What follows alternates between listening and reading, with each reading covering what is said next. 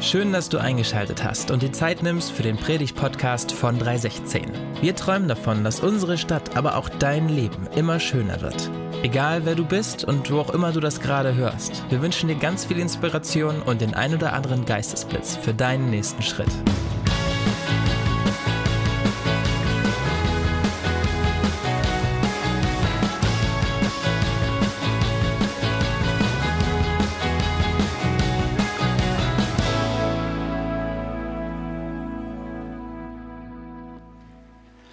Hi.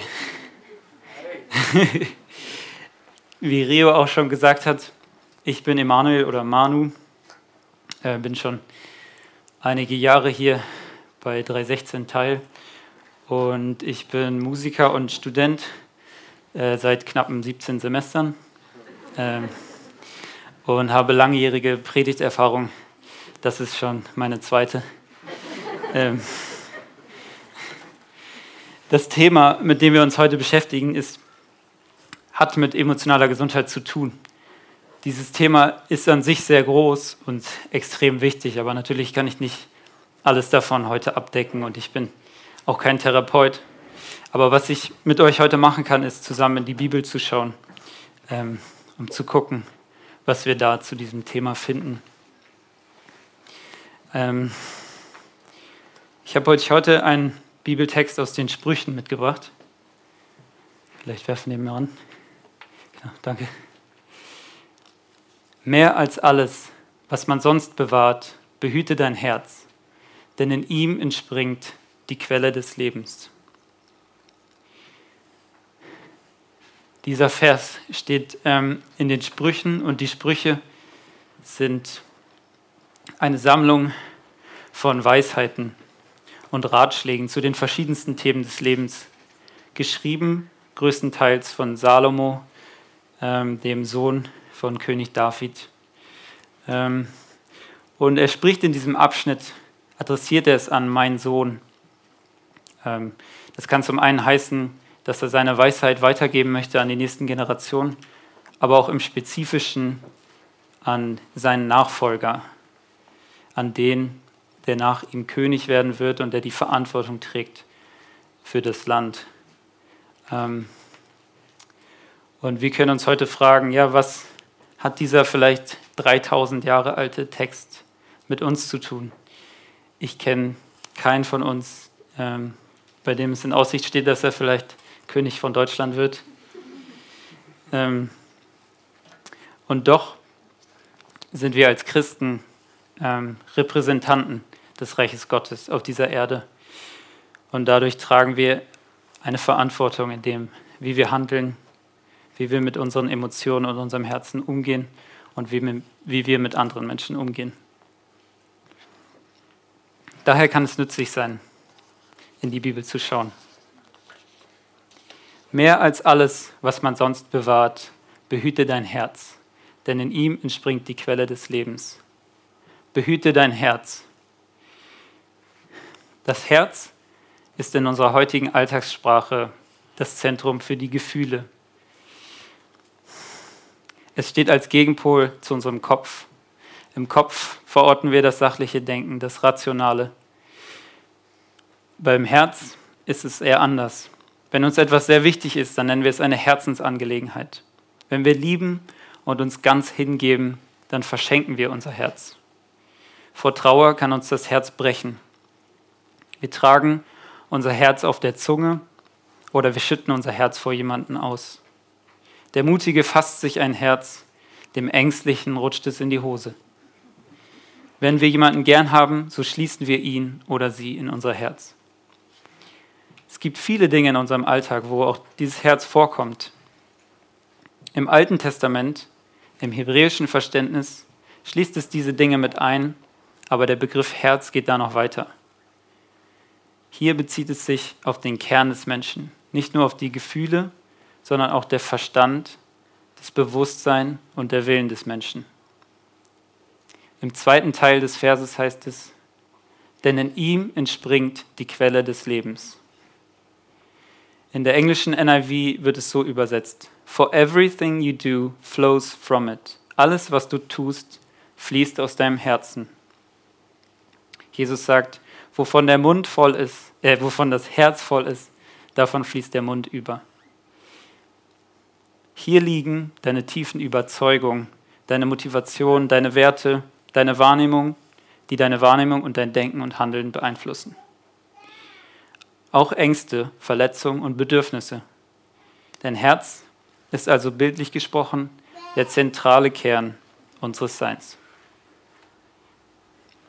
Behüte dein Herz. Doch wovor sollen wir unser Herz behüten?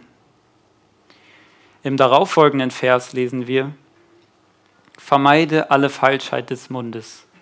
Verkehrtheit der Lippen halte von, fern von dir. Halte von dir fern. Die Falschheit des Mundes, die Verkehrtheit der Lippen, das beides sind Bilder für Lügen, für Unwahrheiten. Die Gefahr, vor der Salomo uns also warnt, vor der wir unser Herz beschützen sollen, ist die Lüge. Zum einen natürlich sollen wir keine Lügen erzählen, aber noch viel wichtiger, keine Lügen leben. Die Begriffe Wahrheit und Lüge sind sehr schwarz-weiß. Unser Alltag fühlt sich meistens eher grau an.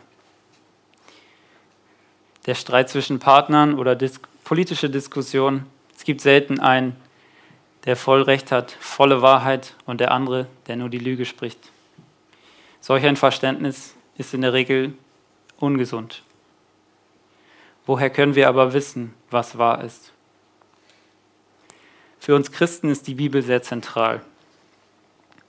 Jeder, der sich aber länger mit diesem Buch beschäftigt hat, weiß, dass es alles andere als einfach ist. Zu verstehen, was da steht. Das fordert uns heraus. Wir Christen streiten uns seit Jahrhunderten darum, wie wir die Worte und Geschichten auslegen. Und doch glauben wir, dass wir aus der Bibel Wahrheiten für unser Leben über uns und über Gott schöpfen können.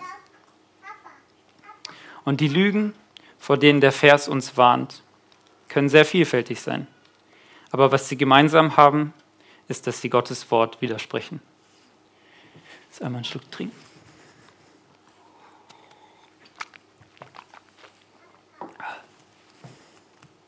Was sind das für Lügen, vor denen wir unser Herz beschützen sollen? Es sind Sätze, die auf traurig zerstörerische Weise unser Leben prägen können. Sätze wie ich bin wertlos, ich bin ein Versager oder ich werde mich nie verändern können. Vielleicht denkst du auch in deinem Herzen, ich brauche niemanden, oder ich kann niemandem vertrauen. Zum anderen sind es Lügen über Gott, dass Gott nicht gut ist, dass Gott nicht vollmächtig ist und dass er nicht gerecht ist. Mich selber treibt diese Frage oft nachts um. Ist Gott wirklich Liebe? Ist er wirklich gut? Wenn wir die Dinge sehen, die passieren, dann fragen wir uns das oft. Jeder von uns trägt diese Lügen tief mit sich rum. Bei jedem klingen sie vielleicht etwas anders, aber sie widersprechen dem Wort Gottes und sie verhindern, dass du weiterkommst, dass dein Leben fruchtbar ist und dass du emotional gesund bist. Woher kommen diese Lügen? Die Bibel nennt uns hier drei Dinge. Zum einen entspringen sie aus dem Herzen selbst. Jesus sagt in Markus 7, Vers 21, denn von innen aus dem Menschen, Herz, aus dem Herzen der Menschen kommen die bösen Gedanken hervor. Keinesfalls ist alles in uns böse und schlecht. Der Mensch ist fähig, vieles Gutes zu tun, und doch merken wir immer wieder, dass wir ja, in unseren Gedanken und Handlungen nicht immer nur wohlwollend und selbstlos sind. Aber wie kommt das? Hat Gott uns nicht eigentlich gut geschaffen? Paulus beschreibt das im Römerbrief. Er beschreibt diesen Struggle. Er weiß, was das Richtige ist, meistens. Und er will das Richtige tun. Und doch tut er das, was er nicht tun möchte. Mit dem Sündenfall wurden wir Sklaven der Sünde. Paulus sagt, nicht ich bin es, der so handelt, sondern die in mir wohnende Sünde. Eine weitere Quelle ist das, was im Neuen Testament auch als die Welt bezeichnet wird. Geht es hier um Partys, Rauchen, all das, was Spaß macht, aber man nicht darf? So ganz nach dem Motto, ein Bein, das sich zum Tanze regt, wird im Himmel abgesägt? Nee, so ist es nicht. Die Welt, das ist nicht dein Job oder das ist nicht dein Hobby oder das sind auch nicht die Menschen, die Gott noch nicht kennen. John Eldridge, der Autor, schreibt hierzu, die Welt, das ist nicht ein Ort oder ein bestimmter Lebensstil. Wenn es doch nur so einfach wäre. In Wirklichkeit ist die Welt jedes System, das auf unser aller Sünde basiert. Die Welt ist da, wo wir selber Gott sein wollen. Die Welt ist das Königreich ohne den König. Kommen wir zur dritten Quelle der Lügen. Mit dieser tun wir uns heute am schwersten. Es ist unmöglich abzustreiten, dass es Böses in der Welt gibt. Wir sehen es jeden Tag, wir hören es jeden Tag. Doch vielen Christen und ehrlich gesagt manchmal auch mir selber fällt es schwer zu glauben, dass es die, das personifizierte Böse, den Teufel, wirklich gibt. Ich denke aber, dass es auch helfen kann, zu wissen, dass all das Böse, was auf dieser Welt ist, nicht nur aus dem Herzen der Menschen entspringt, sondern dass es eine Kraft gibt, die den Frieden zwischen Menschen und den Frieden zwischen Mensch und Gott zerstören möchte. Er wird als der Meister der Lüge bezeichnet, weil seine Worte oft ein Gemisch aus Lüge und Wahrheit sind. Das macht es für uns umso schwieriger, die Wahrheit zu erkennen. Unser Herz wird also von mehreren Seiten angegriffen und gleichzeitig noch von innen sabotiert. Vielleicht denkst du, ach, in meinem Herzen so viel Schlechtes, ich sperre es lieber in den Kerker, das ist auch von außen sicher. Aber ich denke, dann haben wir diesen Vers falsch verstanden. Den Vers vom Anfang, vielleicht können wir den nochmal auf die Folie machen mehr als alles, was man sonst bewahrt. Das heißt, es geht hier um etwas sehr, sehr Kostbares. Die zentrale Aussage ist hier, dein Herz ist unglaublich wertvoll. Dein Herz ist wertvoll. Nicht nur wertvoll für dich, sondern auch wertvoll für die Menschen um dich herum. Wenn wir unseren Kern unsere Gefühle, unsere Gedanken zeigen und teilen, dann wird Beziehung erst möglich. Nicht nur Beziehung zu Menschen, sondern auch Beziehung zu Gott. Denn Gott ist dein Herz noch viel wertvoller. Gott möchte nicht eine äußerliche Veränderung. Gott möchte in Kontakt treten mit deinem Herz. Durch den Propheten Jesaja sagt Gott zu den Menschen: Dieses Volk ehrt mich mit ihren Lippen, aber ihr Herz ist fern von mir. Da wird Gottes Sehnsucht deutlich. Er möchte nicht, dass unser Herz fern von ihm ist. Er hat sein Wertvollstes für dein Herz, für dein Herz gegeben.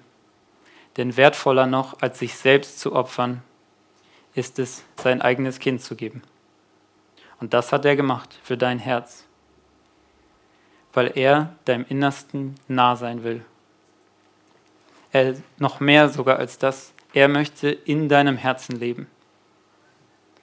Und wenn er in dir lebt, dann kann unser Herz nicht anders, als sich zu verändern. In der Bibel werden zwei Aspekte, zwei zentrale Bilder genannt, wie unser Herz sich verändern kann. Das erste finden wir im Buch des Propheten Hesekiel. Ich werde das Herz aus Stein aus eurem Körper nehmen und euch ein Herz aus Fleisch geben. Eine Erneuerung, die von Gott ausgeht. Er schenkt es uns. Das zweite finden wir im Epheserbrief bei Paulus. Zieht den neuen Menschen an, der nach dem Bild Gottes geschaffen ist, in wahrer Gerechtigkeit und Heiligkeit. Gott schenkt uns das neue Leben, aber es liegt auch an uns, dieses zu ergreifen und anzuziehen. Und diese Veränderung kann auch manchmal schmerzhaft sein und langwierig, aber sie führt uns zu einem tiefen und fruchtbaren Leben.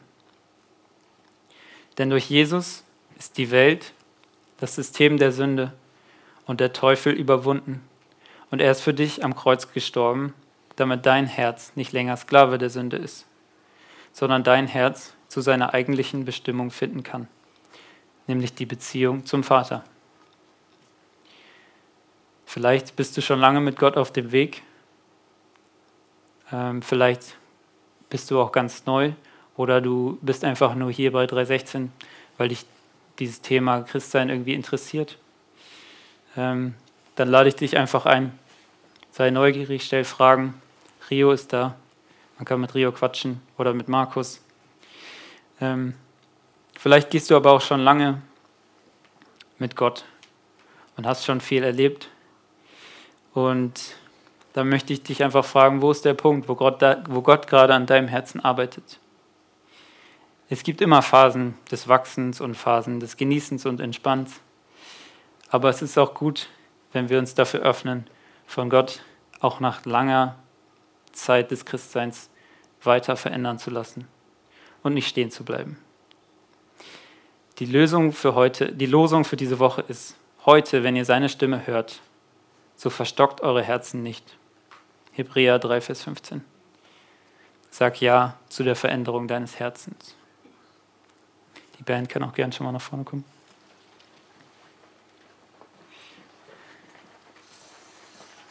Ähm, die Band wird gleich einfach noch ein bisschen spielen und ich lade euch ein, einfach auch noch mal reinzuhorchen. Wo ist es, wo Gott gerade an deinem Herzen arbeitet? Manchmal ist es was Tiefes, manchmal ist es auch einfach ähm, an unserem Verhalten, an kleinen Dingen. Und ich lade dich ein, lass dich auf den Prozess ein. Amen.